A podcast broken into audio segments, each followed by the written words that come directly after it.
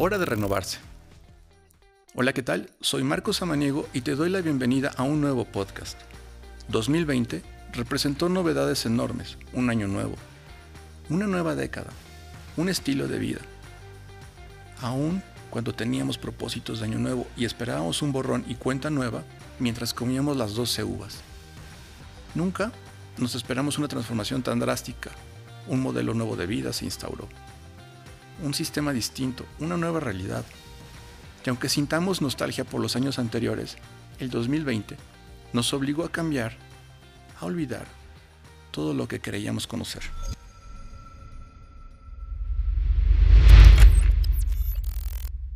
De abuelo joyero y padre relojero, Marcos Samaniego creció entre tic-tacs de máquinas de tiempo, jugando a vender publicidad del negocio familiar.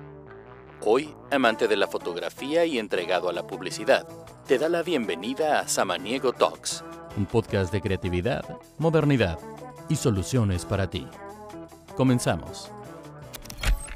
Para las empresas, servicios y comercios, esto significó también crear un nuevo modelo.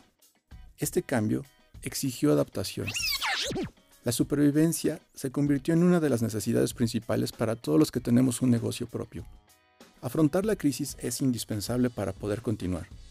En este podcast te compartiré algunos consejos para que tu negocio siga a flote durante esta pandemia. Consejo número 1. Toma medidas. Seguramente tus ingresos se reducirán, pero deberás seguir pagando a tus proveedores y empleados, por lo que el dinero no rendirá como antes. Habla con tus vendedores y pídeles descuentos o haz acuerdo con aquellos para posponer los pagos. Revisa en qué estás usando tu dinero y reordena los presupuestos. No olvides recortar gastos también, pues pueden ser de mucha ayuda. El consejo número 2. Haz un plan, no predicciones. Nadie sabe con certeza cuánto va a durar esta contingencia. Por eso, es importante tener un plan de respaldo. Plántate distintas situaciones y pregúntate cuánto tiempo duraría tu negocio.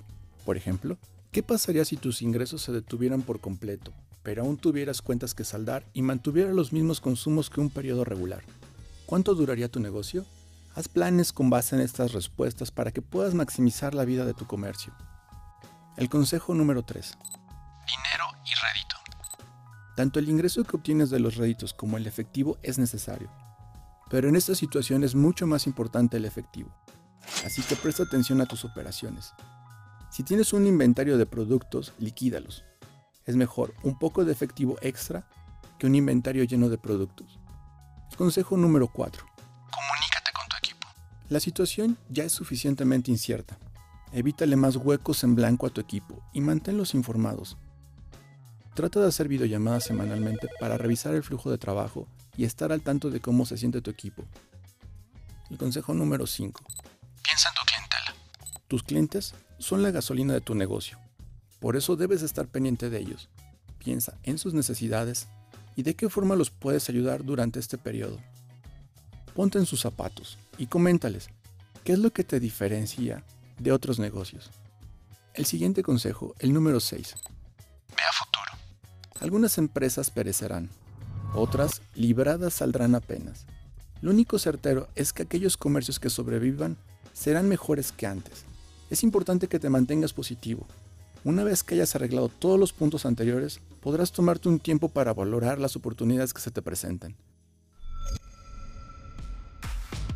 Espero que estos tips te puedan ayudar y ser de utilidad. Soy Marcos Samaniego y nos escuchamos en el siguiente podcast. Bye.